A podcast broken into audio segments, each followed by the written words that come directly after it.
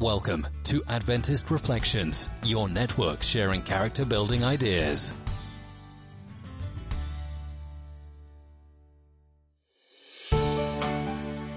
Hola, ¿cómo están todos? Bienvenidos a la hora del gluten. Conmigo aquí tengo al ingeniero y mi nombre es Daniel y esta es una probadita de lo que vamos a hablar sobre la vida en el campo, también conocida como country living.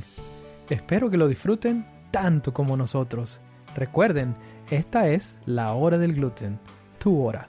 En una ciudad, Ajá. lo más interesante que te toca es ir a la iglesia como crecí yo, yendo a ciudades jóvenes y esperar que el sábado se vaya para jugar futbolito. No, Yo creo que es bueno, yo creo que es bueno porque lo- los niños necesitan la conexión con los padres y el country living puede dar esa, esa avenida. Pero en Country Living puedo caminar en mi propio campo, en mi propio terreno, podemos ver lo, lo que está creciendo, podemos ver los animalitos, puedo llevar a pasear a mi perro a cosas más maravillosas que hacer un sábado. Yo prefiero el calor. El problema del country living es que acá, cuando hay calor y así humedoso, los insectos te caminan por la cara, por la pierna, por todos lados.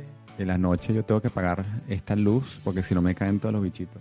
Oh, hay unos estudios buenísimos que dicen que el charcoal es excelente para el Yo el charco me lo pongo cuando me da diarrea. Tapa. Bueno, pero, pero eso es como, como, como poner dreno y, y papel toalé a la vez. No puedo. Tienes que coger una, una a la dos. Niero. Autorísimo. Dale, bendiciones. Chao, chao.